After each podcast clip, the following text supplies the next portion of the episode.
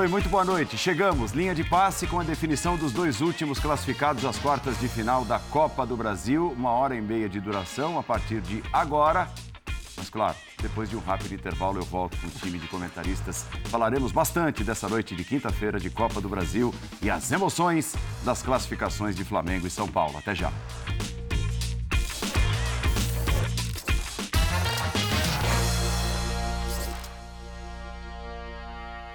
Chegamos, linha de passe, linha de passe. É a nossa hashtag para você participar no Twitter. Estou muito bem acompanhado. Pedro Ivo Almeida, Vitor Birner, Paulo Calçade, André Kfouri, por você, fã de esportes, que participa pela nossa hashtag e que nos acompanha nesses próximos 90 minutos de linha de passe. Maracanã, vitória do Flamengo, 2 a 0 para cima do Fluminense. O Flamengo está nas quartas de final da Copa do Brasil. O Fluminense se despede.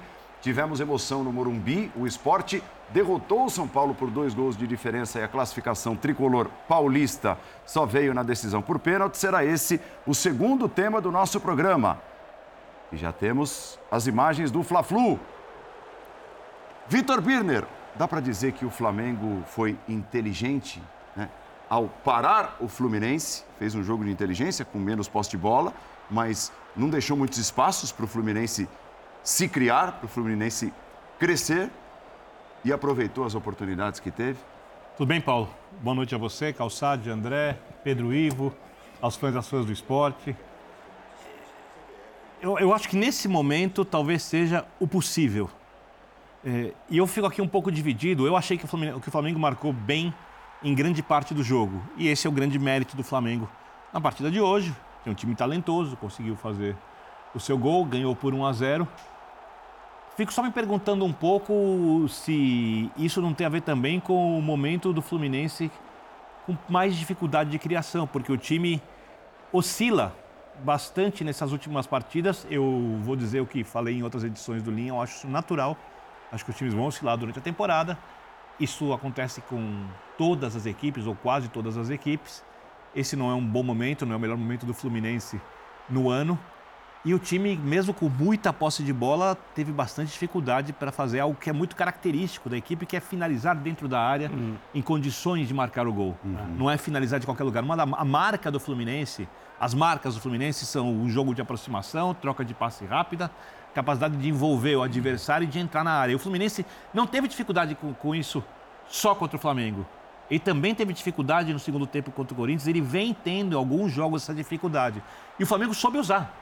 Né? Porque se o Flamengo decidisse fazer um jogo mais afeição do seu elenco, que para mim é um jogo fluido, com bola, de construção, de imposição técnica, porque o Flamengo tecnicamente tem um elenco superior ao do Fluminense, o Flamengo provavelmente daria os espaços que o Fluminense deseja. Então, sim, a resposta à sua pergunta era o possível, aí é necessário era classificar, mas é óbvio que para o Flamengo ser o que o torcedor espera e o que ele pode ser com o Sampaoli ainda há um caminho muito longo. Tudo bem, André? Boa noite. Boa noite, Paulo. Boa noite, amigos. Uma ótima noite ao pessoal em casa. É... O Fluminense é uma dessas equipes que impõe aos seus adversários a pergunta: como você vai lidar com a minha posse? Porque eu vou ter a bola. Isso vai acontecer. E existem diferentes abordagens a isso. No primeiro jogo na Copa do Brasil, o Flamengo falou: é, eu vou te atrapalhar ao máximo, desde o início eu vou complicar muito as suas ideias, eu vou tornar a sua vida muito difícil. E eu vou fazer isso durante quase todo o tempo, ou pelo menos durante quase todo o tempo que eu conseguir, que eu tiver pulmões, né? E foi uma tentativa ousada do São Paulo naquele dia, foi a primeira vez que a gente viu um Flamengo atuando daquela maneira. E o Flamengo conseguiu. Faltou ganhar o jogo. Por isso, as perguntas todas ficaram para a noite de hoje saindo um pouco da Copa do Brasil, mas continuando a falar sobre como lidar com, com essa característica do Fluminense, o Corinthians, no fim de semana pelo Campeonato Brasileiro, optou por um outro caminho. No caso, muito provavelmente o único caminho que, naquele momento, a comissão técnica do Corinthians entendia que seria possível marcar mais atrás, é, suportar a posse, tentar se defender de todas as maneiras. E aí, a partir do momento em que havia espaços e no segundo tempo é, isso ficou muito claro, o Corinthians teria de ser eficiente e foi. O Flamengo hoje não fez aquilo que, que tentou fazer e conseguiu na primeira partida, mas também não fez uma marcação recuada. Então, eu entendo que o Flamengo é, apresentou para o Fluminense o mesmo tipo de proposta. Eu vou tentar te atrapalhar ao máximo e eu vou conseguir desligar os seus mecanismos. É, no segundo tempo, para ser mais curto aqui, agora nesse início, me pareceu que o Fluminense sentiu fisicamente o jogo e hum, também tive a impressão de uma vibração maior dos jogadores do Flamengo no sentido de buscar a bola dividida, de chegar primeiro. Ah, o jogo ficou descontrolado no final e o Flamengo teve muito mais chances de fazer o segundo do que o Fluminense teve de empatar, como aconteceu, gol do Gabriel. Uhum. E o resultado, para finalizar, é muito importante para o processo do Flamengo, que é um processo acidentado até agora por diversas maneiras, mas o resultado, especialmente por ser contra um adversário que complicou muito a vida do Flamengo nos últimos tempos, inclusive ganhando um campeonato estadual com todos os méritos, o resultado é muito importante para o trabalho do São Paulo e dos jogadores do Flamengo a sequência na Copa do Brasil, eliminando o Fluminense. É, é melhor um percurso acidentado com classificação, Exatamente. com vitória, né, Paulo Calçade? Olá, companheiros, olá para você que nos acompanha. É, bom, ganhou o São Paulo, que é, é, uma questão de montar uma equipe, encontrar uma equipe para jogar não só contra o Fluminense, mas vem aí um Flamengo, um novo Flamengo. Hoje foram três zagueiros, né? Três zagueiros, vem aí a janela, quando tiver contratações, quem é que fica, quem é que sai. Ele vai com Gerson e Arrascaeta atrás do Gabigol, Pedro no banco. Então, um atacante, dois meias, mais Eric Pulgar pelo centro, laterais. Aí você enxerga um jogo mais travado. Quer dizer, é uma maneira de travar o Fluminense é. sem a bola. O Flamengo voltava, os laterais voltavam, ficava a linha de quatro no meio de campo. Quer dizer, um bloco enorme, só o Gabigol, num Flamengo mais ativo na marcação. Eu acho que isso é muito importante para o Flamengo, para o desenvolvimento da equipe, não só para enfrentar o Flu, mas para o futuro também. Começar a extrair deste grupo um pouco uhum. daquilo que pensa São Paulo a respeito do futebol. E, é um formato que pode, pode ser utilizado a qualquer momento. É, o jogo do Diniz, o Diniz teve alguns desfalques importantes, mas há uma queda de rendimento também individual no Fluminense, no Fluminense que a gente não encontrava. Você encontrava geralmente o Cano resolvendo partidas ou inaugurando placares que depois iriam ser ampliados por ele ter marcado primeiro e o Cano não está naquele momento. Né? É um, já a gente enxerga o quê? Poucas oportunidades e bolas que ele guardava não está guardando. Isso já vem em alguns jogos. Isso faz a diferença. Né? Porque é o Cano, o Ganso e um jogador específico que é muito importante, que é o Arias. John Arias, que é o, é, ele é a flecha do arco do ganso, que é, uhum. é o ganso vem na, na, lateral, o Arias se movimenta e a bola entra. E assim, a bola não entrou, até porque você tem um Flamengo muito protegido. Então o Fluminense parou aí e ficou com, sim, para arredondar, os dois tempos, 30 posse Flamengo, 70% uhum. para o Fluminense, nos dois tempos. Né? O jogo São Paulo e o Flamengo, aquele Flamengo, que sempre lembrado da posse, do fantástico Jorge Jesus, ele é mais prático para enfrentar um time que fica com a bola. É, mas é, esse caminhão de posse de bola do Fluminense é, nem um pouco reflete volume de jogo e chances criadas, né, Pedro? Tudo bem, Paulo? Boa noite a você, André, Paulo, Vitor, de volta agora. Eu com você na bancada. Não reflete e não chega a ser uma novidade. Maio foi um mês muito problemático para o Fluminense. Eu, se a gente for puxar numa uma régua mais criteriosa, esse trabalho do Diniz permite, depois do jogo do River, em 2 de maio, o Fluminense não conseguiu repetir essa coisa do caminhão, o poste de bola transformado em caminhão de oportunidade, em caminhão de finalizações. O Ganso tem muita dificuldade. Só para dar um exemplo, que é isso que o Calça falou, é o arco, a flecha, o Ganso, o Ares, o Cano, essa bola não chega, o Fluminense tem muito problema. Só que o Vitor já se debruçou sobre o jogo, o André também, o Calça também. Você sempre fala, Birne, que tem quatro itens, você e o Calça, que determinam o jogo de futebol, né? Que é o físico, técnico, tático e mental. O Flamengo ganha esse jogo para mim antes da é bola é rolar importante. no mental. No mental. A gente se debruça muito sobre o que acontece com esse elenco milionário, estrelado, para muitos melhor da América do Sul. Acho que isso pode ser debatido. Que falta entrega, mobilização e fome. E acho que onde sobra fome, mobilização e talvez um pouco de vontade de responder e de se provar é no duelo específico contra o Fluminense. Uhum. uhum. A derrota ainda antes da fase final do estadual contra o Fluminense, que acaba perdendo a Taça, a Taça Guanabara, se não me engano ali, ela machuca o Flamengo, ela machuca o grupo do Flamengo. A forma como foi, né? A derrota na final machuca o grupo do Flamengo. Nenhum tropeço no ano machucou mais que o Fluminense. Então isso mobiliza. A gente lembra muito do tal 0 a 0 que parece que é o primeiro jogo com a cara do São Paulo, o Fla-Flu, jogo dia da Copa do Brasil. E hoje repete-se essa mobilização. Eu comentava até com alguns amigos, a gente passa a programação inteira falando projeção, quem vai, quem vence. E eu comentava, até tentando entender um pouco o que é o Flamengo, que eu achava muito pouco provável o Flamengo mobilizado contra um Fluminense em queda. O Fluminense está em queda, a gente pode falar isso. Não é uma crise, o trabalho do Diniz não é ruim, mas é uma queda, uma oscilação dentro de algo normal. Que eu achava muito pouco provável o Flamengo ou não se classificar ou ser abatido facilmente, como muitos já foram pelo Fluminense. E mostra isso no início. Acho que o André fala do segundo tempo, dava uma sensação de, de mais entrega. É. Eu vejo isso talvez até desde o início. O Flamengo hoje ele é diferente. Ele é diferente no comparativo com os últimos jogos do ponto de vista da entrega. Ele é diferente do que a gente já projetou um dia desse grande elenco, de ter a bola, ele ser o caminhão de posse de bola. Quem imagina o Flamengo vencendo com 2 a 0 o Fluminense com 30%? Ele é diferente porque ele é um trabalho em estágio inicial. E ele em estágio inicial e o Diniz em estágio consolidado, ele vai ter que igualar de algum jeito. Ele iguala na mobilização, no fato do elenco estar mordido. E acho que hoje isso explica muito, talvez mais do que os 25% ali, se a gente dividir por quatro, cada item que eu citei aqui anteriormente. O Flamengo se alimentou dessa mobilização.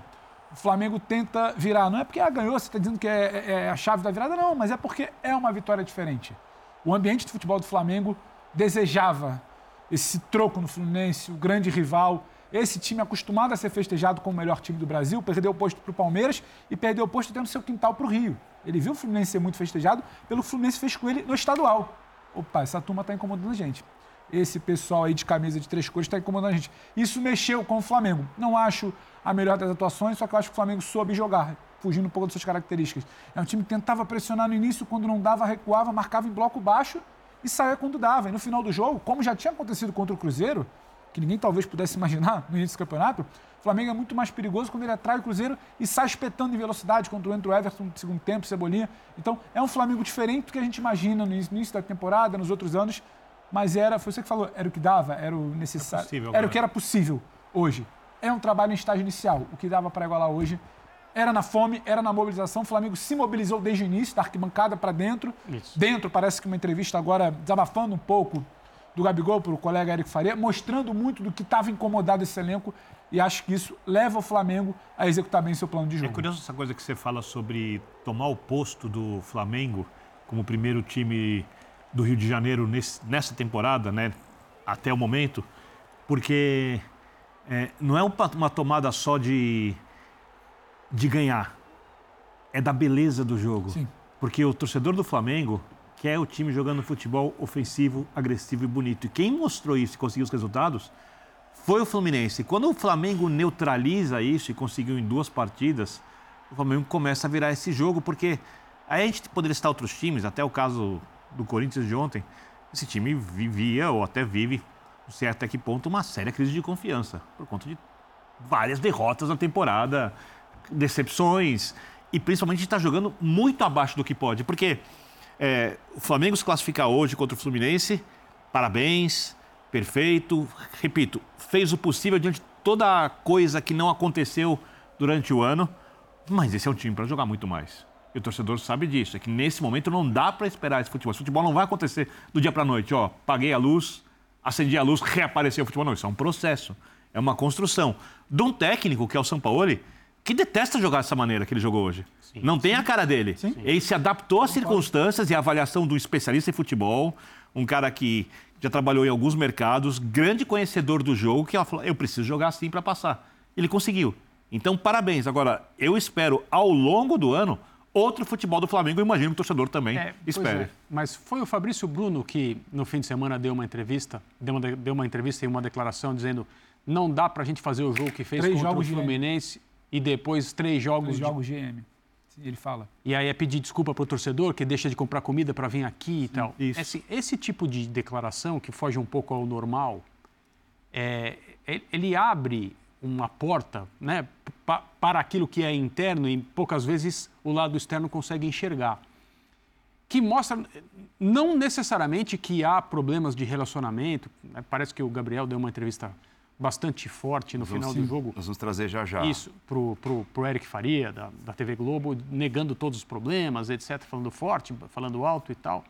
É, esse tipo de manifestação também é esperado depois de uma vitória por 2 a 0, ele faz um gol, né? E está tá feliz, está satisfeito, orgulhoso, é claro. Mas eu não estou querendo dizer que a declaração do Fabrício Bruno mostra que há problemas no grupo do Flamengo ou do grupo com a comissão técnica, não estou falando nada disso. Eu estou falando que revela a própria indignação de um jogador em relação ao que está acontecendo, pelo fato do grupo coletivamente não conseguir dar sequência àquilo. Sim. E porque não é pebolim. Exato. E também não é videogame. É muito provável, é, fala-se de um grupo estrelado, de jogadores saciados, outros que estão chegando é, com mais fome, mas não se sentindo, entre aspas, donos do local, donos do ambiente. Não é fácil, é claro que tudo isso precisa ser considerado. Mas é provável também que o grupo de jogadores do Flamengo esteja tentando ao máximo entender o futebol que o São Paulo lhe propõe e até agora sem sucesso do ponto de vista prático. O mais curioso, André, é que o jogador que atuou com ele, que ele gosta, o Gerson, é o que entende melhor. Isso. Hoje, ele, hoje o Gerson fez um ótimo jogo, principalmente no aspecto defensivo. E ele tem outras virtudes, todos conhecemos. Sete duelos no chão, sete duelos ganhos. Exato. Então, por assim, exemplo. No, no, momento que o jogador diz, olha, não dá para a gente fazer um jogo tão bom e três uma porcaria, é, esse cara ele está dizendo, olha, nós não estamos entendendo direito por que, que isso está acontecendo. E isso precisa ser lembrado sempre. O trabalho é um trabalho um estágio inicial, é um trabalho que pretende que, joga, que os jogadores do Flamengo pratiquem um futebol que eles ainda não praticaram. Isso não vai acontecer da noite para o dia. E, por enquanto, resultados como esse vão dando enorme valor, né? Exato. Para abastecer ainda mais essa conversa sobre o Flamengo, neste momento fala Jorge Sampaoli no linha de passe, entrevista do técnico classificado às quartas de final da Copa do Brasil. Ah, bueno, para mí Es una alegría eh, ser parte de esta revancha que tuvo Timi con, lo que pasó con Fluminense en el torneo Carioca. Entonces, y en el momento también de, Fluminense, porque es un Timi muy fuerte, eh, que realmente merece mucho valorización y respeto. Entonces, contento, feliz, porque es un paso hacia adelante, eh, en medio de un cambio de, eh, de una troca de entrenador, de una troca de forma, de sistema. Entonces valoro mucho eh, eh, la victoria de hoy porque nos dá um, um envio hacia adelante. São Paulo, boa noite. Aqui na sua frente, Bruno Vilafranca da S1 Live. É, hoje, mais uma vez, e se, se eu não estiver errado, é a terceira partida consecutiva que você não faz as cinco substituições, fez mais uma vez três mudanças. E você já também andou dizendo que o Flamengo tem tido um desgaste por conta das viagens, o acúmulo de jogos. O fato de não fazer essas mudanças, né, isso pode atrapalhar na recuperação dos atletas, até porque no Brasil é muito comum os, os técnicos fazerem cinco alterações, principalmente quando seus times estão desgastados fisicamente. Obrigado. É, eu penso que hoje. É eh, o yo para se estaba totalmente controlado. Eh, entonces, de troca en un momento de control, pensando en, un desgaste. Eh, la verdad es que yo siempre pienso en. El juego estaba controlado, con eh, Fluminense sin posibilidad de gol en casi todo juego. Entonces, obviamente Leo por lesión, Gerson por por agotamiento eh, y, después la troca de, Everton que nos daba una alternativa táctica, pero sinceramente, eh, sinceramente hubiera recurrido a los cinco cambios y como hice en Bahía cuando veí que el equipo estaba totalmente eh, superado. Acá, acá pienso que el equipo superó en casi todas las facetas a Fluminense en el juego, entonces não pensei nas cinco trocas. Boa noite, São Paulo. Fred Gomes aqui, Globoesporte.com. São Paulo, desculpa se eu repetir alguma coisa, porque a gente conseguiu entrar depois, mas só te perguntar em relação a, ao jogo, é, sobre a atuação do meio-campo. Você já falou que o Fluminense teve pouquíssimas a, ah, oportunidades, mas o Gerson, especialmente, Pulgar e Thiago Maia fizeram partidas impecáveis. E queria te perguntar também: no combate, o Flamengo não deu chance, o Fluminense não criou nada de fato. Mas na parte técnica, o Flamengo acabou errando um pouquinho de passe, teve 75% de aproveitamento de passe. Isso te preocupa, assim, em relação a não conseguir fazer o jogo fluir, principalmente no primeiro tempo? Obrigado. Sí, sí, eh, você hizo un buen análisis de mi preocupación. Eh, que eh, o time o, o primer tiempo tuvo un poco relacionamiento corto. Yo quiero que en la mitad del campo se, se juegue en pase de 5 o 6 metros solamente, o, la, la, bola corrió mucho y eso también favorecía la presión de Fluminense o primer tiempo que fue bastante agresiva. Entonces no encontramos relaciones cercanas para poder jugar eh, pero bueno, eh, eh, o time tiene que evoluir mucho ainda, está en un proceso de, de evoluir. Bueno, eh, es bueno evoluir ganando y, y, consolidando. Ahora tenemos un juego clásico, eh, segunda feira, eh, después Copa Libertadores, así que pensar en, en corregir alguna cosa que usted marca y potenciar alguna cosa o muchas cosas que, que o time hizo hoy. Boa noite, São Paulo, Sidão Marinho da Litoral News. No ano passado, o Flamengo também nessa fase de oitavas de final contra o Atlético Mineiro, conseguiu uma virada aqui no Maracanã e a partir dali teve uma grande temporada, virou a chave na temporada. Você acredita que essa vitória de hoje pode significar isso também para a sua equipe, uma virada de chave para conquistar títulos ao fim da temporada? É, cada jogo é diferente. Eu, eu, eu penso que esta, esta, este jogo nos dá um impulso hacia, hacia o que viene, pero Eh, estamos longe, siempre falo lo mismo, estamos longe de consolidar una idea por el poco tiempo que tengo yo aquí. Hoy sí, eh, como su compañero faló, falta un poco de juego, pero time tuvo mucha intensidad, mucha intensidad. Entonces, bueno, ahora vamos a tener que, que ser dominadores en mucho juego desde, desde la bola. Entonces, un trabajo. Eh, a seguir trabajando porque indudablemente hay muchas cosas por hacer. Sampaoli, boa noite. Parabéns pela classificação. Apesar da vitória, desde ontem todo mundo sabia a sua escalação. Esse vazamento que derruba o elemento surpresa e deve te deixar insatisfeito. De que maneira tentar coibir isso? Não é a primeira vez. Entra técnico, sai técnico e as escalações continuam vazando no Flamengo. isso eu não posso controlar, eu, sinceramente. Eu não.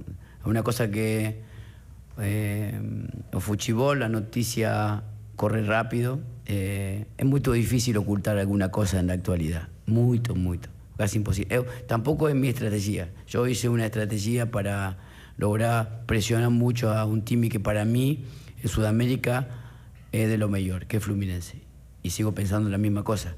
Más que, que se sepa quién va a jugar, de qué forma vamos a jugar eso sinceramente no, no, no, no tengo maneira de controlar e creo que ninguém pode controlar isso.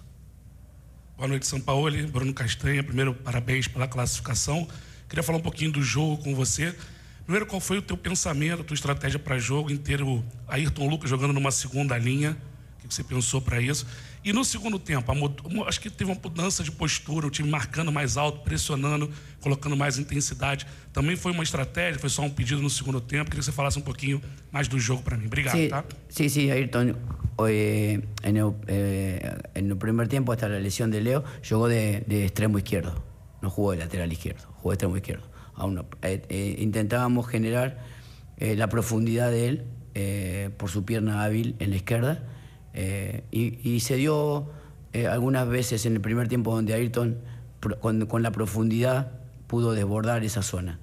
Eh, después, cuando entra Everton Ribeiro al, campo, transformamos ya en, en, una línea de cuatro con un lateral natural y Cebolinha ya entró de extremo, extremo izquierdo, intentando profundizar por esa franja. a veces cuando uno juega con extremo, eh, eh, pierna cambiada, pierde profundidade. E, e para mim este jogo merecia muita profundidade. São Paulo aqui, boa noite, parabéns pela classificação. Você mesmo falou, o Flamengo enfrenta agora o Vasco na segunda-feira Quinta-feira tem o Racing pela Libertadores, um jogo importantíssimo, e depois o Grêmio. Três jogos no Maracanã.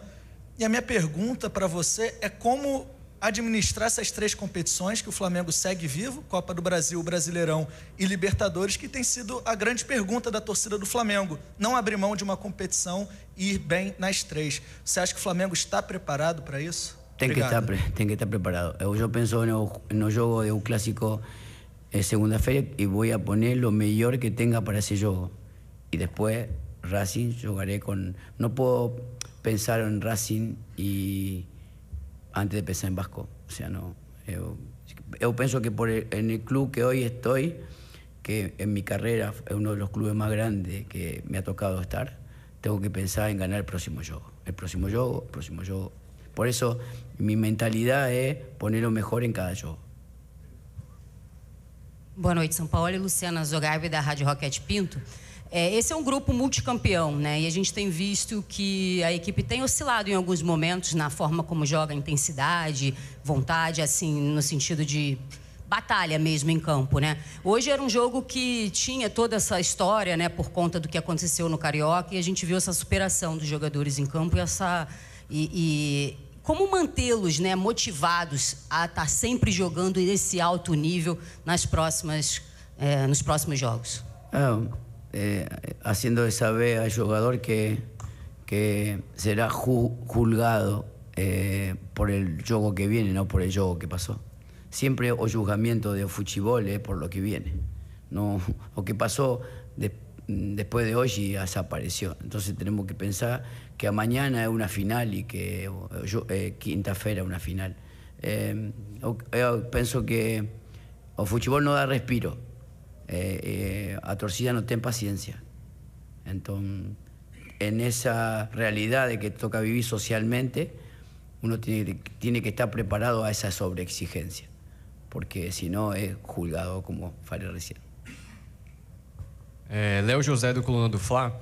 No primeiro, no primeiro Fla-Flu do jogo de ida das oitavas, o Flamengo teve para muitos a melhor atuação do ano.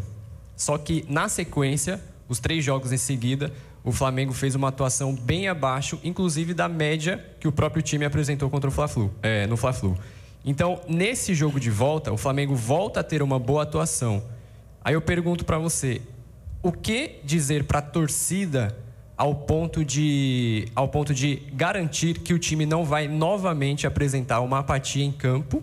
Primeira pergunta e a segunda rapidinho sobre a falta de, de, de uso, de utilidade do Rodrigo Caio. Tem algum problema físico nele?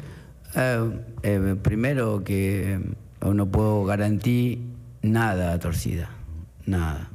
Tengo que trabajar, intentar ser, lo que es centro de fútbol, tengo que tratar de transmitir lo que es centro a Otimi, tengo que exigir que Otimi tenga la posibilidad de tener el control de cada juego. Indudablemente lo que estoy falta tiene razón. Después del partido Fluminense el equipo tuvo eh, jogos eh, mucho en baixo de lo que fiz esa, esa noche con Fluminense. Ahora aprender de eso y saber que hay que pensar que, como falei antes, uno va a ser juzgado por el día, por segunda feira, no por hoy. Entonces, sabe que no puede acontecer merma en este club. Con respecto a Rodrigo, hay una competencia de centrales en la cual ah, por, por, por el, eh, él voltó una lesión. Eh, David, Leo y Fabricio ganaron más terreno en, en, minutos y bueno, tendrá que esperar como su oportunidad. Profesor, última pregunta. Buenas noches, Jorge. Y tal como el colega, coincido con que por el nivel del rival, quizás estos dos partidos con Fluminense por la Copa han sido de lo, de lo más alto en su, en su paso por Flamengo y coincidentemente los dos ha ejercido una presión bien alta que ha complicado mucho al rival. Esa presión alta, ¿por qué no se repite en todos los partidos? ¿Hay alguna razón de planteamiento? ¿El físicamente quizás no, no, no da para hacerlo todos los partidos o hay otra razón? No, no, mire, planteamiento es, eh, para mí, todos los juegos son iguales y yo los planifico de la misma forma. Eh, eh, exijo a, a, la mayoría de mi, de mi otimi que presión en 90 minutos. Ahora, a veces Otimi puede, a veces no puede. Es fútbol. Entonces, tenemos que alcanzar regularidades para que suceda eh, un tiempo más longe de lo que sucedió en juegos anteriores. Obrigado. Nossa, excelente, excelente. Ótimas de São Paulo. respostas. Nossa, Ótimas excelente. respostas. Ótimas respostas. É, e, e assim, ele deixa claro que para ele o Flamengo ainda está bem longe do ideal e ele segue Sim, trabalhando em busca do ideal. O Tanto é possível, Que, que vem agora. aquela pergunta a respeito de virada de chave. Eu acho Então, mas que- é, poderia ser uma virada de chave se esse jogo representasse um pouco daquilo que ele, São Paulo, imagina como ideal para o Flamengo. Ele admite na última pergunta que não é. Só se for uma virada de chave anímica ou psicológica, porque Pode ajudar. o Flamengo tem sete jogos sem perder. É. tá? Né? Essas atuações de M e tal, como disse o Fabrício Bruno e tal, elas fazem parte de uma sequência de sete encerrado. jogos sem perder. Não quer dizer que elas tenham terminado hoje. Exatamente. É, Exatamente. Pode ser que sim, mas o, o que se tem é uma grande vitória num clássico e o peso desta vitória num confronto contra a equipe Exato. é, que hoje representa o futebol mais bonito do Rio de Janeiro, que é o Fluminense. Então, e aí é um peso enorme. Últimas palavras do São Paulo e gostaria de pressionar sempre o tempo todo. Hoje o Flamengo teve a maior quantidade de desarmes na administração São Paulo. 31, É. né? 30 desarme- desarmes contra 20 contra o Goiás.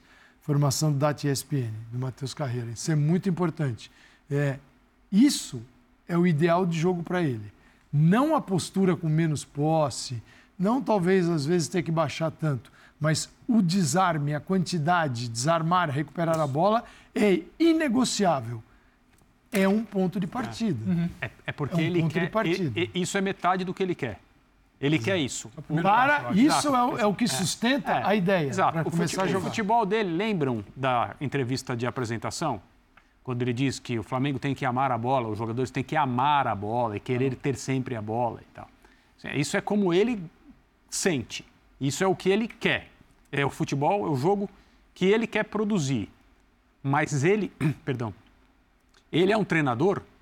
é, os, os, os mentores, aí eu não quero dizer em relação a treinadores com quem ele trabalhou, estagiou e nada disso, mas as inspirações deles, o Marcelo Bielsa é talvez seja a principal, são treinadores de loucura, sem trocadilho, pela recuperação da bola, mas para mantê-la, não ficar recuperando a bola o tempo todo, né?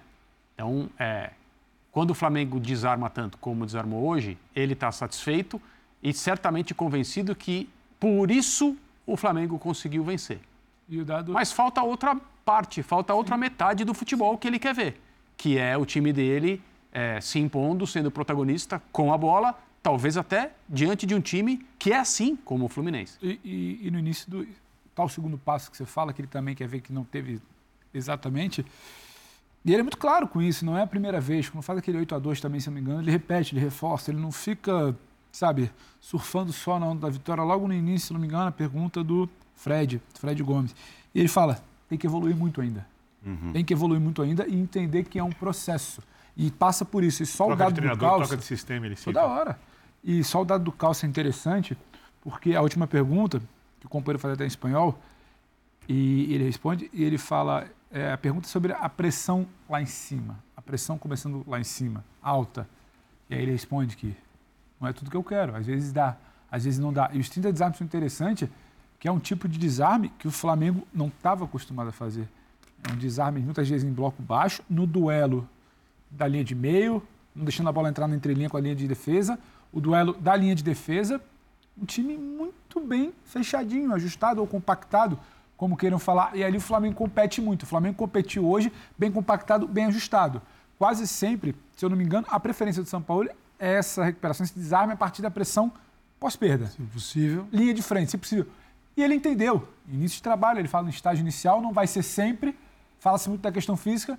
E no primeiro tempo ainda, ele dá uma baixada. Ele dá uma baixada, mas o time está compactado, está bem montado, e ele começa a ganhar duelos. E aí muito desses desarmes. Então, assim, é um novo, é um outro Flamengo, eu repito. Não é exatamente ah, porque pressionou, desarmou na essência de São Paulo. Acho que não.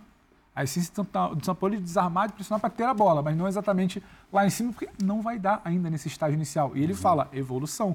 E é, e é muito inteligente porque o São Paulo ele lê a vitória. Não é simplesmente uma coisa, venci, precisava, ganhamos do Fluminense, agora virou a chave, calçade pediu pra gente usar mais, que ele gosta muito de virar a chave. Virar a Ah, chave, eu, ele gosta. Quando eu for presidente, isso aí vai ser proibido. Então, não é basicamente isso. É tipo assim, ganhamos, mas aqui é um processo, é evolução, ainda falta isso. Ganhamos com o que, reforçando o que você falou, com o que era possível. É, e, e, e, eu acho que se explica também um pouco a ausência do Pedro né, na equipe, porque com o Gabigol e o Arrascaeta mais soltos, ele tem mais jogadores que podem se aproximar dos caras do meio. Com Wesley e o Ayrton Lucas, ele tem mais saída para o lado em velocidade, ou seja, ele já sabia que ele não ia ter a bola no jogo contra o Fluminense. Ele fez uma leitura correta. Né? E uma coisa que é muito ruim para quem enfrenta o Fluminense é você ter alguma coisa previsível para o Diniz. Com o Pedro, eu não vou dizer que o time fica previsível, porque o Pedro se movimenta.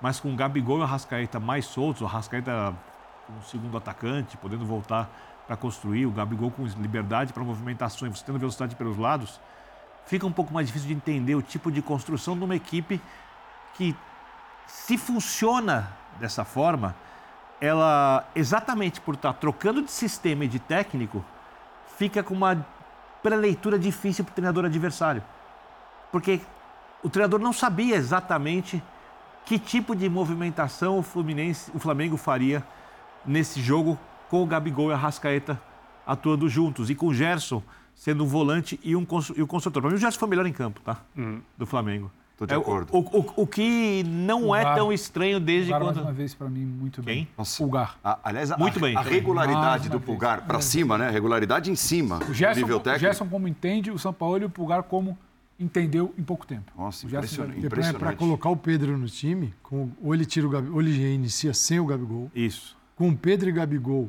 ele tira aqui o Arrascaeta ou o Gerson. Não tem motivo para.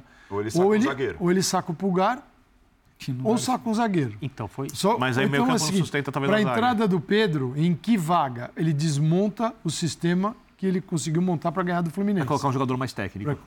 E ele, e ele sim, Pulgar ele não vai tirar agora porque finalmente alguém apareceu para colocar o Pulgar para jogar, porque o Pulgar não jogava e ele era realmente um fiasco. Quando ele entrava, poucos minutos, ele, ele não tinha, parecia que ele não tinha função. Não, Embora preso ele ali, tenha mais preso à isso, frente da ele tem uma defesa. função específica no Flamengo e que funciona muito bem.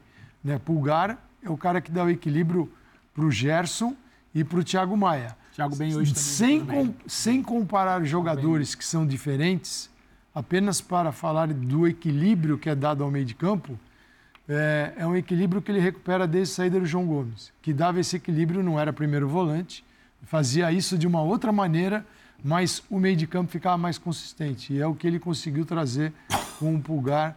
Foi. É, finalmente a contratação. Veja como depende muitas vezes de um treinador, né? de um olhar diferente. E a, e a entrada desses jogadores talvez dependa do momento em que os jogadores consigam entender as, que não vai ser a ideia, as ideias de jogo do técnico, para que eles possam entrar e se adaptar. Porque, como ele mesmo diz, quando ele fala que o time ainda tem muito a melhorar, melhorar significa os jogadores entenderem conseguirem executar aquilo que ele tem em mente e que ele não tem certeza absoluta se vai conseguir implementar plenamente. Né? A Então é, segunda é- é um vez- processo, né? Foi a segunda vez que ele teve Arrascaeta e Gerson juntos, né? De início. Alguém tem dúvida que se ele pudesse, ele escalaria esses dois juntos de início em todos os jogos? Óbvio. Não há como retirá-los, né? né? Óbvio. Sim, o, o- o Flamengo hoje, além de todas as questões que a gente tem debatido aqui, tem uma grande com Everton Ribeiro, né? Que entrou e tal, mas é, será que o Everton Ribeiro não tem mais, não é o status, porque não se vive disso, mas não tem mais a posição, não tem mais o tamanho dentro do, do elenco barra time que ele já teve? Eu acho que é o sistema, André, porque você olha os jogadores é. escalados, ele não, ele não tem Então, características de nenhum dos é- cinco é aí- jogadores de É aí que eu quero chegar. Mas e na, e na questão técnica, ta- e na questão técnica, talento, capacidade de influência, adaptação, ele é um jogador raro. Então, assim, é tão complexa a coisa que existe uma questão com relação a um dos jogadores, provavelmente do ponto de vista técnico, mais bem dotado E aí do tem que elenco. saber se escolhe o sistema ou escolhe a técnica dos jogadores. o Flamengo Isso, precisa de isso sistema. vai dar trabalho, porque É, mexe vai com a dar torcida trabalho. também. Claro. Porque você vai ter que deixar um no banco. A única, única coisa que É. hoje ele ganha é respiro, para entender. Hoje eu acho que ele ganha respiro. Quanto ganhar, É seguinte, pode que vai dar mexer. trabalho sim, vai demorar. mas Se ele vai- joga. ele vai ainda. Mas, vai, mas assim, e vai ter pressão em cima dele para jogar com aquilo que a torcida sempre acha que são os melhores. Né? Mas é, se põe Pedro e Gabigol, Arrascaeta e Gerson, Eric, é, Pulgar e Thiago Maia, você é obrigado a jogar com uma linha de quatro. Você tem seis, linha de quatro completa, completa dez. Você perde as beiradas do campo. Se você, ainda subir os laterais, aí, coitado do Pulgar, nós vamos falar que ele não jogou nada, porque vai ficar tudo para ele. Uhum. Aí, você perde o terceiro zagueiro e ainda arrebenta com o seu volante. Então, para ter os dois homens lá na frente, assim, ah, hoje não tem o Gerson. Ah, então o Gabigol vai fazer uma função um pouquinho diferente. Mas com o Gerson e a Rascaeta, vai dar trabalho para encaixar, porque ele precisa ter as laterais fortes. Mas os laterais, com a liberdade que tiveram hoje, eles se projetam. Sem essa liberdade, que é um- uma segurança no meio de campo, ou nos três zagueiros, vai ficar difícil. Então é, é uma vitória num clássico e ela é enorme, porque desclassifica o rival, você prossegue, mas qual é o futuro? Pelas palavras dele, ainda o futuro não é seguro. E ele encara assim, e eu acho que é a maneira que a gente vê também. E não, e não é o futuro próximo. né? É jogo a jogo. É, jogo a jogo. É, bom, é, os nossos comentaristas já citaram aqui a entrevista, forte entrevista que o Gabigol concedeu assim que o jogo terminou ao nosso colega, o Eric Faria, do Grupo Globo. Nós vamos trazer, não exatamente o calor né, da conversa entre os dois, mas, pelas aspas, um pouco daquilo que disse o Gabigol nessa conversa final, logo depois da partida. Aspas para o Gabigol. Acho que o trabalho tem de ser feito desde os treinos, desde o ninho. Tem muita gente que fala muita besteira. Acho que vocês da imprensa criam algumas coisas e a torcida vem para o Maracanã com um pouco de má intenção com os jogadores. Isso nunca aconteceu aqui no clube desde a época do Diego, do Arão. Virando a página. Temos problemas da gente com vocês na imprensa. Vocês criam coisas na cabeça do torcedor, criam coisa dentro do clube. Vocês da imprensa tentam colocar. O Flamengo é o nosso amor. O Flamengo não é Big Brother, com câmera, com fofoquinha. É um grande time, é o maior do Brasil, com jogadores de futebol atrás do sonho próprio e do clube. E por fim, essa terceira e última tela, traduzindo um pouco daquilo que ele disse ao Eric, os resultados estavam acontecendo, só que não é igual a pão, que entra a massa e sai pronto. Sampaoli tem o DNA do Flamengo, o jeito do Flamengo, parece que está aqui há anos. O Abel está há três anos, o Diniz há um. Você vê o desempenho deles. Não é porque perderam que o Diniz tem de ir embora. É claro que tem de haver cobranças, mas cobranças justas, não que tenha briguinha. É porque, assim, é, né, a, a conversa no começo da semana, antes do jogo de hoje, é: ah, o elenco está rachado, ah, existe problema de relacionamento, ah, o time não desempenha, não joga muito por conta exatamente do que acontece nos vestiários. Né? Então, essa foi a resposta, digamos assim, do Gabigol à parte disso tudo que vinha sendo discutido nos últimos dias. né? É, antes de qualquer coisa, eu, eu respeito muito a posição do Gabriel, o gol que ele faz, a classificação, ele tem tamanho para propor esse tipo de reflexão com a resposta dele. Mas respeito também, acima de tudo, o conhecimento do Eric, que fez a pergunta, que vive há muitos anos o Flamengo. E ele em nenhum momento falou, ele ficou muito de não tem briguinha, tipo, querendo dizer que aquilo ali não pode ser a maior pauta. É, falta uma unidade, só que isso talvez, e a gente falou isso aqui durante a programação, isso é comum num grupo de mais de 30 pessoas, heterogêneo, como temos aqui na TV, em qualquer ambiente de trabalho. Talvez o Gabriel questione o tamanho que a coisa tomou, querendo pautar como se aquilo ali fosse o único motivo do não desempenho do Flamengo, do mau Exato. desempenho do Flamengo. Agora, é eterna briga, né? Ganhamos, então vamos para cima. Não tem briga, tá tudo bom. Gabriel, abraço, Davi Luiz na comemoração do gol, que seria a notícia, a informação. né? Tem o grupo do Davi, o grupo do Gabriel, e tá tudo bem, porque são pessoas diferentes, momentos diferentes de chegada no Flamengo. O Gabriel experimentou, que o Davi não experimentou, o Davi experimentou só a cobrança, o Gabriel experimentou a glória, a cobrança e oportunidade de redenção diversas e diversas vezes. É, para mim, a pauta não é tem briga ou não tem briga. O Gabriel, ele aproveita o momento, ele tem tamanho, ele propõe uma reflexão do tipo: olha só, a pauta principal não é a briga, não deixamos de jogar por conta de discussão. Em nenhum momento, talvez ele seja veemente e falar, não existe isso aqui. Somos. Não, não. Ele evita propor não é- é Big Brother, não tem que viver de fofoquinha. Aí é um outro debate mais amplo.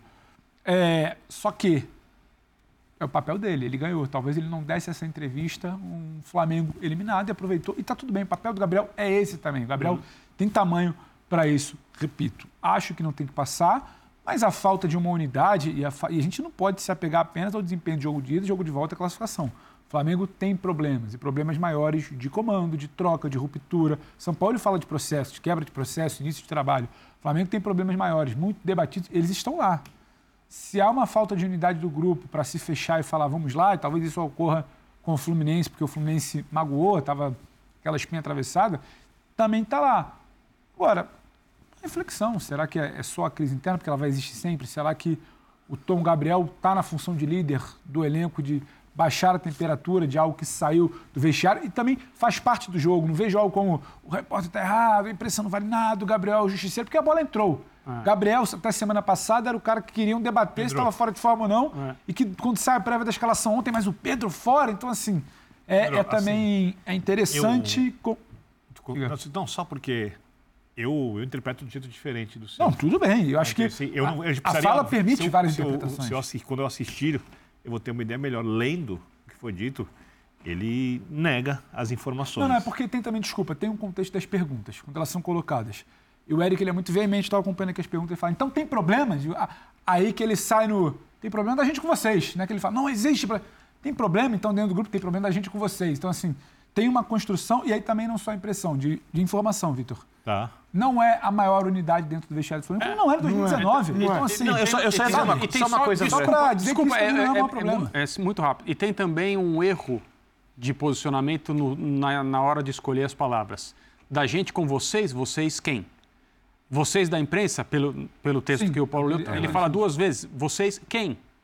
Porque às vezes fica essa coisa, como se todas as pessoas que trabalhassem na imprensa sim. fizessem parte de um ah, grupo ah, homogêneo, coletivamente Perfeito. unificado, que tem a mesma opinião. Mas eles enxergam E diz as mesmas assim. coisas. Então, é, cara. É, inclusive, é só, só, uma coisa para você. Um é, um. Inclusive, os, a comunicação hoje, eu diria, não profissional, é. que é gigantesca, que acaba virando imprensa. Isso. E a gente ouve algumas perguntas na coletiva que vem de um daqueles satélites que ficam girando em torno do Flamengo. Hum. É, então, e, e, outros clubes, Birner, também tem. É que ele fala, é que ele diz o seguinte, que a imprensa turbina a torcida. Vi, e a torcida eu, vai de uma vontade para o Maracanã. Eu vi a torcida vaiar esse ano o Vitor Hugo, goleiro, de uma forma cruel. E eu não acho que aquilo tenha sido turbinado pela imprensa. O jogador colocava o pé na bola, goleiro, e ele era desestabilizado pela arquibancada. Então a chance dele falhar e ocorrer uma tragédia era gigantesca e ninguém se preocupou com isso. Só... E só para claro. e tem times que a torcida vai para cima quando o juiz apita o final do jogo. Vou dar um exemplo do Corinthians. Fase é era horrorosa até dois jogos atrás. É, durante o jogo era apoio incondicional. Depois do jogo é reunião com o torcedor, é com, com o jogador, é protesto na porta de não sei o quê. Então é o seguinte, e você pode dizer o mesmo, que eles também eram impactados pela imprensa, mas esses não reagiam da mesma forma. Então existem comportamentos diferentes. Se não parece ter um padrão aí, não, padrão não existe. Isso não, existe. É, né? isso, não existe. isso, não existe. Até porque Aí... a gente, nós da imprensa, pensamos coisas diferentes uns dos outros, temos ideias diferentes. Uns trabalham pensando de uma forma, outros de outra. É, tem os que trabalham pensando muito mais nos aspectos das coisas que acontecem no campo ou, no, ou nos bastidores. Tem outros que pensam em como gerar audiência. Tem todo tipo. Isso, como em qualquer mercado, sem criticar o que é certo e o que é errado, cada um escolhe o seu caminho e, obviamente, os caminhos não são sempre iguais. O que me chama a atenção nisso é porque, só para explicar para quem está nos assistindo, se algo sai em um lugar em um lugar que costuma dar informações muitas vezes equivocadas, a gente pode falar, opa, é, foi mal checado. Quando algo é divulgado por várias pessoas diferentes e alguns profissionais sérios, é porque saiu de algum lugar do clube. A notícia saiu de algum lugar do clube. Porque. É, é, e isso foi divulgado. Como sai a escalação? Isso. E isso foi divulgado quando eu perguntei. Eu perguntei. Eu, assim, Ele eu, disse, ah, eu, eu, normal. Eu estava em férias, inclusive sem internet por parte do meu tempo, e eu, não, eu, eu, li muito por alto. Eu fui aqui e perguntei para o Pedro, aqui, aqui quando estava tendo a entrevista. Só, só até onde, onde o Pedro, Pedro a, falou assim. A cronologia. É, no início da semana, em vários lugares, sai a informação do afastamento do Marinho. E aí é uma questão interna, uma problemática ali disciplinar.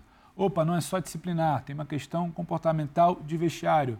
Opa, não é só um Gabriel com o Davi Luiz, que era o inicial, é algo maior. Ah, o Landim tem que ir ao CT para diminuir essa Reunião. temperatura. O Landim foi ao CT, ninguém inventou isso. Então, tipo assim, foi algo que as diversas pessoas que conhecem o ambiente do Flamengo, não é Fomentando. simplesmente- elas foram checando. E você, porque eu também fui atrás da informação. E aí você conversa com as pessoas e sim, a coisa não está boa.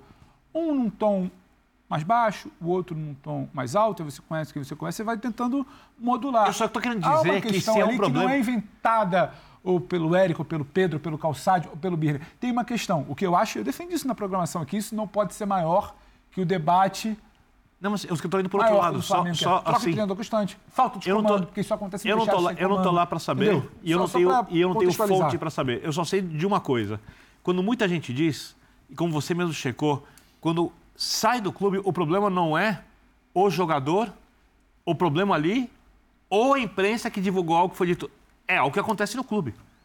Que talvez explique muito do que o Flamengo, com o senhor elenco, não consiga produzir e tenha tantos problemas há algum tempo né, para jogar um futebol que pode, porque é uma questão de gestão interna do clube, do que é a política do Flamengo, do que são os interesses de algumas pessoas, eu não sei quais, no Flamengo, porque, repito, se saísse em um lugar só, né, e alguém que costuma errar notícias, tá, mas pelo que o Pedro me disse, ó, sai um negócio aqui, vai checando, várias pessoas checam, todas obtêm as mesmas informações, ou informações praticamente parecidas. Complementares de uma mesma. É, isso não é uma construção, como é que eu posso falar? A, ó, a imprensa se uniu, e eu não estou aqui para fazer papel de defender a imprensa, tá? Mas a imprensa se uniu e falou assim: olha, agora nós vamos criar isso, porque. Não, é óbvio que não. Então, eu acho que o Gabigol, não sei, não sei se ele assiste, não assiste, vai ficar sabendo, vai ficar sabendo. Olhe também para o clube, se você quer resolver isso, em vez de olhar para a imprensa.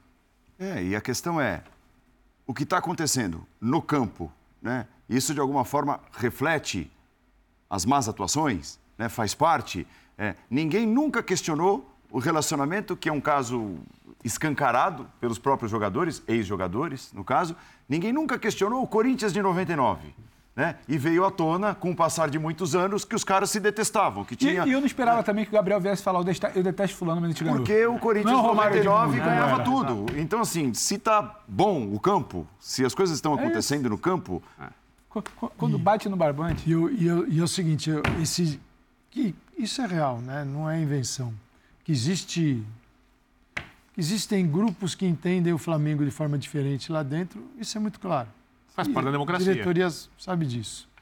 A diretoria sabe disso. Né? Então, eles, tanto que não, não, não tinha motivo para ter uma reunião se as coisas estivessem boas. E uma coisa está ligada à outra. É o, é são os grupos, um desentendimento, é, e aí as vitórias que não vêm, alguns resultados ruins, você forma uma situação. Agora, existe também uma mudança. Com a chegada do São Paulo, a gente sempre fala aqui: os caras que vieram para mudar o Flamengo dançaram até agora. Esqueça Jorge Jesus. Os que vieram para mudar depois, que era o, com o esgotamento daquela fórmula, estamos em 2023 para 2019, algumas fórmulas se esgotam, elas não sobrevivem para sempre. Você tem um time de futebol, a, a- o segredo de, um, de uma grande equipe que tem orçamento e um departamento de futebol profissional é ir fazendo as trocas sem que elas sejam sentidas como outros clubes que, na verdade, têm uma queda, uma ruptura de um formato e é preciso criar tudo novo. Aí você vai precisar de um, dois anos, e serão um, dois anos, ou três, ou quatro, de crise. Para não ter crise, é ir mudando. Tá bom. O Flamengo chegou num momento de mudança. É, Paulo Souza não dançou. Vitor Pereira dançou. E o São Paulo está na mesma pegada. Não, ele não é o Dorival Júnior que falou, esqueçam os problemas, vamos, vamos- até o final do ano desse jeito aqui. Ele não é. Ele está na linha daqueles que perderam o cargo no momento que tiveram eh, a percepção que era preciso mudança, uma mudança drástica. E isso gera o quê? Descontentamento desse com aquele outro. E gera uma alegria enorme naqueles que estão num segundo plano. Por exemplo, você acha que o Pulgar está triste? Hoje, o Pulgar está triste? Pô, finalmente, pô, me descobriram. São Paulo, ele pega, abraça e beija. Né? O Wesley está tendo chance. O Ayrton Lucas já vinha bem, mas agora aquela, ele decolou legal. Já o Pedro. Você tem. Bom, Já o Pedro. já o Pedro, hoje, já não está tão feliz assim. o Everton Então, Ribeiro. O Everton Ribeiro não está tão feliz Tem assim. que ser mais importante é o Então, clube, Existe uma mudança que vai ampliar esse descontentamento e talvez separe em grupos com visões distintas. E esse é o processo. Esse é o processo. E a questão É é é matemática. Esse é o vai processo, todo mundo. esse é o processo do futebol, do Flamengo e dos outros. Dos seres humanos. O processo recente do Fluminense não tem ido nada bem. São quatro derrotas e um empate nos últimos cinco jogos. Cinco jogos sem marcar um gol sequer. Coincide exatamente com o jejum do Herman Cano, né, que não marca as cinco partidas. É, provavelmente sobre temas assim, fala agora Fernando Diniz, depois da desclassificação do Flu, eliminado da Copa do Brasil pelo rival. Então, a gente não vai fazer nenhuma caça às bruxas. Eu, esses dois últimos jogos, você acha que o time jogou mal contra o Corinthians? Segundo tempo, você achou que jogou mal? Eu achei que jogou bem o primeiro tempo. O segundo tempo, se não jogou igual no primeiro, também não foi mal. Se você vê o número de oportunidades que a gente criou de cara a cara com o goleiro, o Corinthians teve duas chances dois, e fez, acabou fazendo dois gols. Acho que a gente perdeu um pouco de organização, mas não achei que o time jogou mal. A gente jogou bem no primeiro tempo, no segundo tempo a gente jogou tão bem, mas acabou jogando bem. E hoje o jogo foi um jogo também, na minha opinião, o time não jogou mal. O time jogou mal a primeira partida. Hoje a gente, a gente fez praticamente o, o, o que o Flamengo tentou fazer, não conseguiu. A gente foi muito dominante na posse, a gente faltou ter mais profundidade, criar mais chance de gol, mas por conta também da qualidade do adversário. Então eu não vejo igual você, que o time jogou cinco partidas ruins sequencialmente. Acho que a gente teve derrotas. Aliás, a gente jogou, jogou muito pior contra o Cuiabá do que jogou hoje, do que jogou contra o Corinthians. E ganhou o jogo. E até contra o Cruzeiro foi uma partida que, embora a gente tenha vencido, um jogador a menos depois, foi uma das partidas que eu mais gostei do time. Hoje eu vi um time, na maior parte do tempo, depois dos 30 minutos do segundo tempo, a partida virou muito, a gente acabou expondo muito time para tentar o empate e o Flamengo se aproveitou por conta da qualidade do time e de alguns erros nossos do contra-ataque, poderia ter feito até mais gols. Mas a maior parte do jogo, o Fluminense fez uma boa partida hoje, considerando o adversário. No primeiro tempo, a gente teve mais perto de abrir o marcador do que o Flamengo. Eles acabaram fazendo um gol mais uma vez de bola parada, que estava sendo um ponto forte nosso. E depois do a gente voltou melhor, a gente teve chances parecidas com, com as dele de bola parada para fazer e teve um volume grande de escanteio, não conseguimos aproveitar. E depois dos, dos 28, 30, não me lembro, acho que a equipe, ah, o, o, jogo mudou de configuração, a gente perdeu a organização, na ânsia de fazer o gol, e aí o jogo ficou mais para o Flamengo. Essa é a análise que eu faço do jogo. Em relação ao mercado, a gente vai ir com calma. Esse elenco é o mesmo elenco que foi conquistou o Campeonato Carioca e até 15 dias atrás estava sendo exaltado por todos. Então a gente achar que está tudo errado, que é o que a gente gosta de fazer, achar que está tudo errado quando acontece isso. O time, números muito ruins. Partidas ruins, a gente fez algumas partidas ruins quando os números ainda estavam bons. Cito essa do Cuiabá, uma delas, entre outras. O time contra o Corinthians, jogar na arena do Corinthians, lá é sempre difícil. O time foi dominante boa parte do jogo. E hoje fez uma, uma boa parte do jogo, a equipe fez um bom jogo também. Então a gente tem que ir, da mesma maneira que eu pensava, a gente tem que ir com critério para saber contratar, porque o Fluminense não tem dinheiro, vocês sabem muito bem disso, para pagar a folha extremamente complicado para o presidente conseguir arrumar o dinheiro para a gente conseguir honrar os compromissos. Então a gente tem que saber ir ao mercado com critério para poder contratar com precisão. Aqui, boa noite. Patrícia Lopes, BIM Esportes, boa noite, Diniz. Bem, é, no futebol, né, a gente vai muito do céu ao inferno rapidamente, né? Você que está tantos anos assim no futebol sabe muito bem disso. E o Fluminense sempre visto, né, antes dessas cinco partidas agora, né, que não conseguiu vencer com esses resultados, mas era visto assim como o melhor futebol do Brasil, né, por muitos críticos, pela torcida, até os adversários gostavam de assistir os jogos do Fluminense. Mas agora, assim, depois disso, dessa eliminação, né, e muita gente também falou, né, não você em nenhum momento, tá, mas eu estou dizendo assim que se especulou seu nome até na seleção brasileira. Mas agora, como é que você vê isso? Essa fase que o Fluminense está passando, o que, que aconteceu com o Fluminense? O que, que aconteceu com, com o Diniz, com o treinador, ou não aconteceu nada? Não. É muito bom assim que a minha resposta vai ser a mesma. Você pega lá quando a gente ganhou o Campeonato Carioca, que infelizmente as pessoas que militam no futebol, e muita gente da imprensa, inclusive, até pela tua pergunta, acha que vai do céu ao inferno para vocês. Eu não estava no céu e tão pouco estou no inferno. Estou do mesmo jeito. Falei para vocês aqui, o time mostrou, começou a dar sinais de reação e jogar bem a maior parte dos jogos, principalmente esses dois últimos jogos. E é assim que acontece. A gente jogou contra um adversário muito difícil, Vocês vão ver até o final do ano quem vai ter domínio do Flamengo da posse, como a gente teve durante o jogo todo praticamente. Porque isso não é o jogo que o Flamengo quer fazer. Esse é o jogo que o Fluminense gosta de fazer e conseguiu fazer. O Flamengo queria fazer com a gente o que ele fez no jogo passado. Agora, o resultado, ele foge das nossas mãos, muitas vezes. O futebol não se explica de uma maneira matemática. E o Fluminense, então, assim, o Fluminense nunca teve lá no céu e também agora não está no inferno. O Fluminense é um time que tem que trabalhar muito, é uma chance de crescer. Os jogadores sabem que a gente tem que melhorar e voltar a vencer. A gente tem que voltar a vencer com a cabeça no lugar, sabendo daquilo que a gente errou, saber daquilo que a gente produziu para trás, saber quando a gente estava ganhando, que a gente já começou a nossa queda de rendimento quando a gente estava ganhando, e agora a gente começou a melhorar o time em boa parte desses últimos dois jogos e não conseguiu o resultado. A gente tem que continuar melhorando e é isso que a gente vai fazer. Bom senso, a gente vai continuar na mesma, achando que é céu e inferno, e a gente agora achar que é produzir um inferno que não tem. Comigo não vai ter inferno. Comigo, esqueça inferno comigo. Eu estou como treinador, eu tenho quase 50 anos, de 50 anos, 41 eu estou no futebol.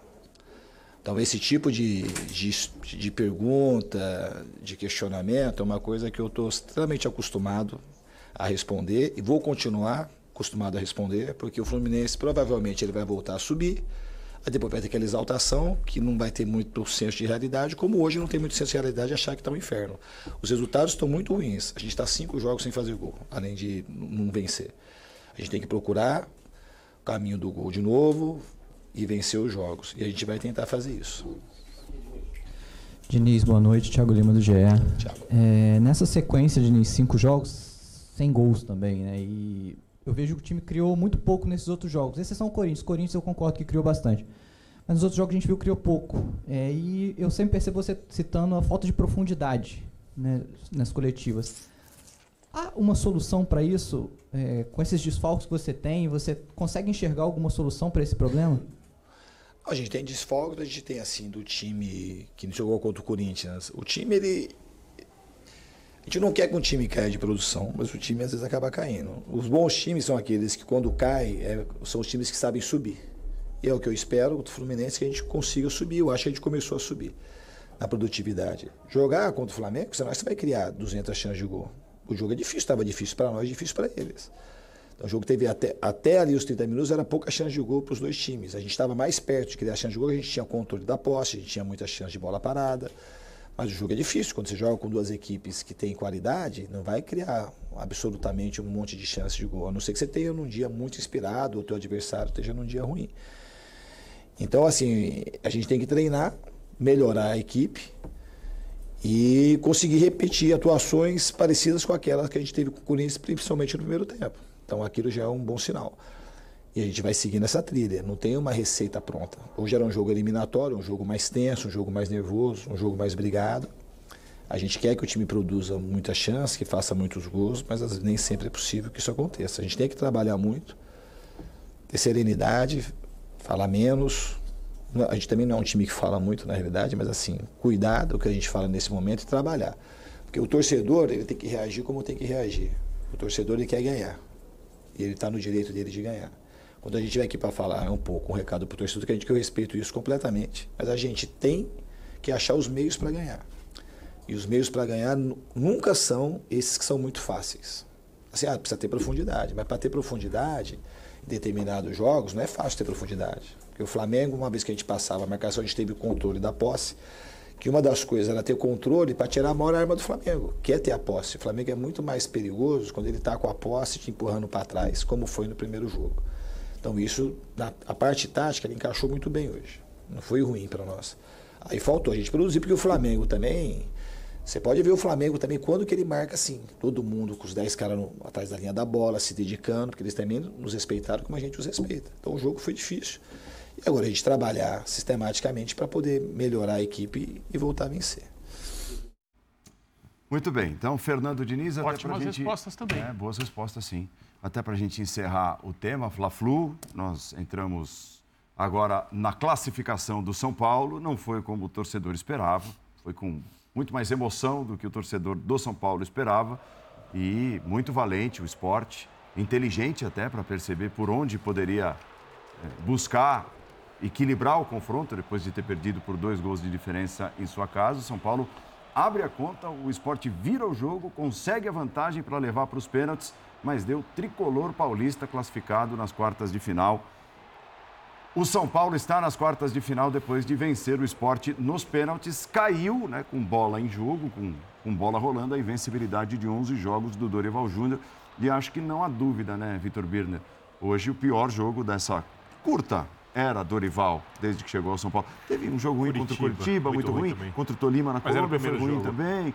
É, mas hoje foi, né, assim, perder em casa do jeito que perdeu, depois está vencendo por 1 a 0 por dois gols de diferença para um time é, forte, que tem uma torcida gigante, que é um time muito grande do Brasil, mas que está hoje no cenário da segunda divisão, né, que apresenta elenco de segunda divisão, é, não dá para o torcedor de São Paulo ficar feliz só com a classificação, mas com atuação de jeito nenhum. É, feliz, óbvio que não dá para ficar. Você chega ao Morumbi com mais uma vez um público elogiável e perde de um time de segunda divisão e quase é eliminado, o torcedor não pode sair dali gostando, usar esse termo, do que assistiu. É, pode estar feliz porque se classificou, ou acho que a palavra que se encaixa melhor após o segundo tempo fraquíssimo do São Paulo hoje. O primeiro tempo foi mais ou menos. O segundo tempo foi muito ruim. Muito ruim o segundo tempo do São Paulo. É o torcedor aliviado.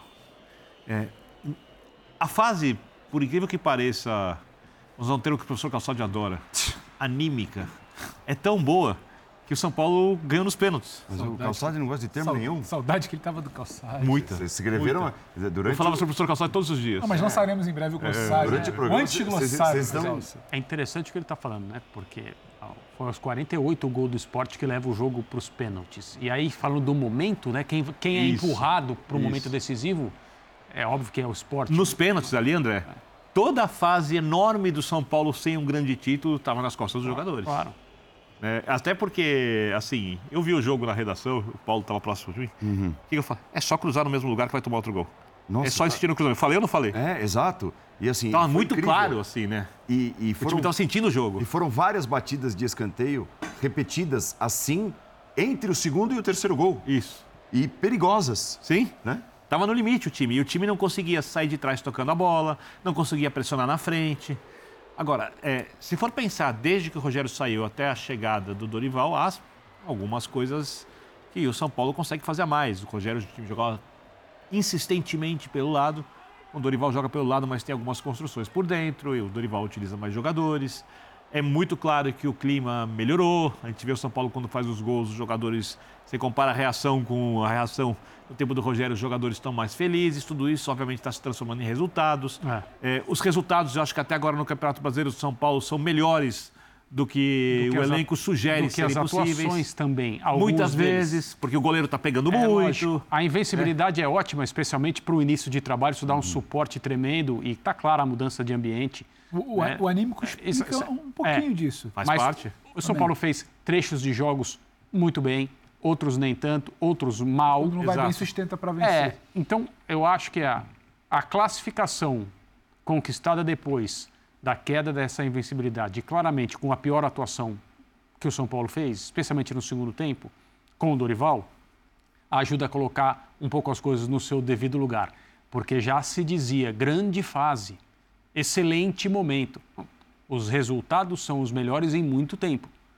A fase, não dá para você fazer essa afirmação, porque as atuações não têm sido assim. Então, acho que isso, a, a derrota de hoje no tempo normal coloca um pouco as coisas no seu devido lugar em relação ao, ao que está acontecendo no São Paulo. É necessário continuar trabalhando. O Dorival Júnior é um técnico subestimado no ambiente do futebol brasileiro a imagem Concordo. que se tem dele é pior do que a realidade. Há muito tempo. E, exato, há muito tempo. E agora existe uma outra coisa também, que é ele não é apenas o Dorival com o seu jeito de ser diferente do Rogério. E eu não estou falando quem é melhor, quem é pior. O relacionamento com os jogadores é diferente, a conversa é diferente, a abordagem a tudo é diferente. Muito se falava do tamanho do Rogério, o fato dele ser técnico, médico, diretor, supervisor, presidente, ouvidor, torcedor, né? tudo isso. O Dorival é um treinador. Mas existem as diferenças entre eles que, na gestão do grupo, estão fazendo algo que a gente está conseguindo enxergar em campo. Então, o Dorival, como eu falei, é um técnico subestimado. Só que agora ele é o técnico campeão da Copa do Brasil e da Copa Libertadores da América. Então, existe, em relação à percepção do trabalho dele, um pouco mais de boa vontade. Estou falando externa, que é uma boa vontade que ele já merecia antes de ser campeão da Copa do Brasil e da Libertadores com o Flamengo. E, e acho que até Só vamos com Paulo... calma em relação à, grande fase. Não, não é uma grande É. fase. Mas esse trabalho de São Paulo, ele, ele carimba um pouco mais também, que é mais fácil carimbar quando você chega carregando, né? Rótulo aí de atual campeão da Libertadores da Copa do Brasil. Quem recentemente carregou isso na temporada piloto do Brasil? Uhum. Pouquíssimas pessoas. E tem uma coisa, e também capaz de fazer esse time que ninguém dava nada se acertar em pouco tempo, talvez nem sempre jogando tão bem. Eu acho que isso carimba, eu acho que a classificação de hoje é uma eliminação, ainda que tivesse a série ótima, um- uma virada de chave, como vocês gostam, da saída do Rogério pro Dorival, uma eliminação pesaria. Pesaria Muito. porque a desconfiança. Tá vendo? Tá vendo? Aquela, aquela série ali não estava jogando tão bem, o resultado não sugeria. E é Na hora H, importante, pé. E, e é importante. Fechou ali 3 a 1 bola pelo alto. Acho que o esporte foi mais corajoso, entendeu que ó, na bola aqui talvez não seja melhor. Vamos levantar aí. Levantou e São Paulo foi frágil, aproveitou a fragilidade e sai o gol. Vira, ó, agora é pênalti. São Paulo cobra cinco pênaltis e faz cinco. A gente falava aqui há algum tempo de instabilidade, falta de jogador de caráter decisivo. Você já apontou falta de gente para puxar ali a responsabilidade. A gente está falando de um momento adverso. André cita né, que o esporte chega talvez um pouco mais, um pouco mais estufado para a disputa. Cinco cobranças, cinco acertos, cinco a três. Então, isso também, o Dorival começa a carregar também que ele também tem sido capaz. O tal do subestimado, ele entrega o time Lembrando que o São Paulo ganhou ano passado duas decisões por pênalti para chegar à final da Copa Sul-Americana também. Acho, inclusive, que o que o Flamengo não consegue entregar esse ano torna o Dorival maior. Porque ele sai com uma coisa, não, vamos contratar o Vitor Pereira para jogar um pouco mais. No, no português, claro, era isso. Uhum, Pode jogar mais. Então, opa, não é assim, contrata qualquer um que vai chegar lá. Chega- chegar ali naquele ambiente do Ninho, da Gávea do Flamengo é difícil. Torna o maior. A resposta rápida no São Paulo também. Uma vitória hoje, pênalti para mim não é loteria. Então, tem um resultado. Acho que isso tudo vai, vai carimbando. É o que dá para tirar do jogo de hoje. Você falou em alívio, né? Também acho que não seja as maiores alegrias. não. Alívio. Que bom que alivia. Um tempo atrás você não tinha nem alívio. concordo. E, e deu, deu para perceber, deu para notar, evidentemente não estávamos no Morumbi, mas deu para notar que, passado o choque do gol levado aos 48 e o, haverá pênaltis, a torcida criou um ambiente pró-jogadores em campo para É. ganhar a decisão por Essa pênalti. aí é regular há algum Isso, tempo no isso. São Paulo, né? E aí, Ah, incrível, incrível. É óbvio, São Paulo é incrível. é óbvio que no momento em que o fator mental é muito, muito influente na hora de cobrar pênalti, o ambiente ajudou hoje, foi importante para a vitória que Ele o São Paulo tem- conseguiu. Ele tem um, fator que até o Diniz acho que falou um pouquinho, né? Mo- Momentos que o resultado não vem, você tem jogo e o resultado não vem. E no caso dele, no dia que o jogo tem uma qualidade inferior àquela que ele vinha apresentando, São Paulo perde, mas vence. América. Então, assim, São Paulo perdeu o jogo, mas saiu vencedor. Quer dizer, até, até o dia era o dia certo, porque ele conseguiu vencer os pênaltis e a derrota no campo ela é minimizada e serve até como um, um alerta. Acho que São Paulo sabe bem a sua limitação, mas para talvez recuperar algumas coisas que o time já fez. E o Dorival, como falou o Pedro, ele fez o mesmo trabalho, está fazendo o mesmo trabalho que fez no Flamengo. Embora no Flamengo tivesse muito mais facilidade, que é um nível técnico extraordinário, e ele sabia que se ele ajeitasse a casa, deixasse as coisas funcionando, tudo no seu lugar, aquele nível técnico levaria longe. Taticamente, ele perdeu o duelo contra o Rogério na semifinal. É, mas Ele no ganhou caso, tecnicamente no o jogo. caso do São Paulo é diferente, porque ele não tem esse nível técnico, então o trabalho tem que existir por outros caminhos e, e ele começa com resultados importantes e uma classificação agora. Depois um 2 a 0 abre um 3 a 0 porque 3, 2, mais um, tomar três gols é para reunir e bater um papo, porque não dá. É. Não dá. É- é- era tão grande a vantagem, óbvio, né? não dá. É, Dorival, vamos recuperar um pouco daquilo que ele disse na entrevista depois da classificação do São Paulo às quartas de final. Tudo bem, Dorival? Boa noite. O quanto você sai aliviado daqui do Morumbi e o quanto você sai preocupado com o desempenho e principalmente com as bolas paradas defensivas? Bom, o alívio pela classificação é um fato. O jogo foi decidido em duas partidas de, de 90 cada uma, onde nós ganhamos a primeira e não fomos felizes na segunda. As bolas paradas realmente hoje é, nós não estávamos uma grande noite, não não sofremos o que às vezes acontece com a maioria das equipes, né? Você sofre porque você está sendo atacado por dentro com jogadas trabalhadas. Isso aí não aconteceu. Desde a primeira bola no jogo, nós já tivemos uma bola alçada dentro da nossa área. E isso hoje é, é, nos causou, nos trouxe muitas dificuldades. É, eu acho que o esporte está de parabéns pela maneira como se comportou. É, Anderson é um dos grandes treinadores que nós temos no futebol brasileiro e às vezes é, é subestimado pela sua capacidade, pelas suas qualidades, pelas conquistas que já teve. E eu não tinha dúvidas que nós teríamos aí um, um jogo muito complicado, muito difícil, onde muitos já diziam que o São Paulo havia adiantado a sua vaga, mas nós sabíamos de antemão que isso daí não, não seria a realidade do jogo. Tanto é que eu me preocupei ao longo desses últimos dias, após a partida do final de semana, em alertar o, os nossos jogadores, porque eu não tinha, eu não tinha dúvidas que enfrentaríamos um jogo muito complicado, muito difícil, como acabou sendo. Prival, boa noite. É, falando do lado ofensivo do São Paulo, é, não sei se você avalia isso desde antes da sua chegada, mas a gente pelo menos percebe um São Paulo que tem muito mais jogadas pelo meio, centralizadas, tabela, infiltrações, até de jogadores que a gente nem esperava. O Gabriel Neves hoje foi até a linha de fundo fazer um cruzamento para o Alisson. Né? É, essa confiança talvez a gente não via nos jogadores antes da sua chegada. Como é que você trabalha diariamente isso, a confiança de fazer uma jogada individual como o gol do Michel? Se me permite uma segunda, é, o São Paulo parece ter sentido muito no aspecto mental depois do primeiro gol do esporte. Você avalia dessa forma também? Uh, primeiro, nós trabalhamos muito, né? Jogadas de infiltrações, jogadas onde um terceiro homem se apresenta, busca atacar a última linha adversária. É uma situação que nós apresentamos desde o primeiro momento. Os jogadores é, é, estão encontrando alguns caminhos para que isso para que isso aconteça. É, muita repetição, muito treinamento. É, em todos os momentos que nós temos condições, nós estamos sempre cobrando esse tipo de, de situação, onde exista a aproximação, a troca de paz, o ataque à última linha de um, de um terceiro homem, para que é, encontremos aí as definições. E eu acho que temos feito vários gols nesse sentido.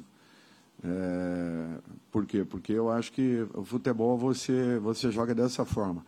Quando você consegue envolver o seu adversário e criar situações que ele, quando perceba, você já esteja dentro da área para que você encontre as definições e, e o, o atacante sempre esteja muito mais protegido do que aos lados do campo, jogando com jogadas de profundidade, com bolas alçadas na nossa área, até porque é, na área adversária, desculpe, até porque nós temos apenas um cabeceador, que é o Caleri. Então, é uma equipe que tem que jogar com aproximação, trocas de paz e infiltrações. O, a segunda, com relação ao emocional, não, momento nenhum. Uh, o esporte foi muito feliz porque fez os gols, engraçado, né, em momentos oportunos do, da partida. Né? Na virada do primeiro tempo, na abertura do segundo tempo e no final no final do próprio. Então, acabamos realmente não tendo é, ali é, forças para uma recuperação. É, insistimos, tentamos, criamos, mas não foi um jogo que se desenvolveu com a naturalidade que outros já se apresentaram. Eu, eu não tenho dúvidas que o trabalho continua, é obrigação nossa de encontrarmos soluções e corrigirmos a maioria dos erros. Muito bem. Conferindo então os times que estarão no sorteio. Nós teremos é, em julho a realização dos jogos das quartas de final entre 5 e 12, né? Basicamente, vai. São as duas semanas ali com os jogos das quartas de final. Grêmio, Corinthians, América Mineiro, Atlético Paranaense, Bahia, Palmeiras, São Paulo e Flamengo. Agora só times na primeira divisão. O Três esporte... semifinalistas do ano passado, o Fluminense não está, mas está o Palmeiras. É verdade. É verdade. Ah, força bruta. Força bruta.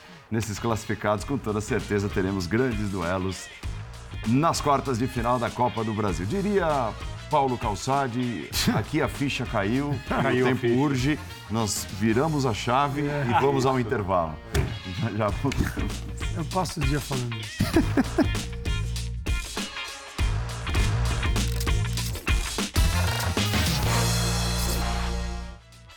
Voltou, acabou, vem aí Sport Center com muito mais dessa noite de Copa do Brasil.